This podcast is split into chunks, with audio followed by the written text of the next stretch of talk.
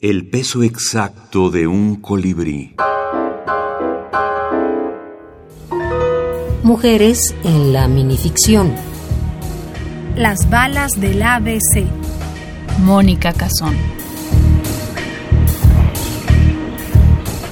De repente las vi venir, contundentes e insaciables, y como para confirmarlo, sentí el sacudón cuando llegaron a mi pecho.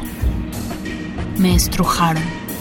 Se enquistaron al segundo y así de perniciosa siguieron horadando, atrofiándome de plano, dejándome hecha una andrajosa.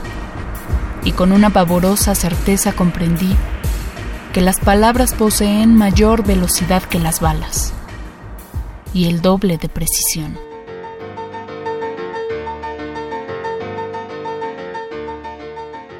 Antología Iberoamericana de Microcuentos. Compilador Homero Carvalho, 2017. Claudia Cortalezzi.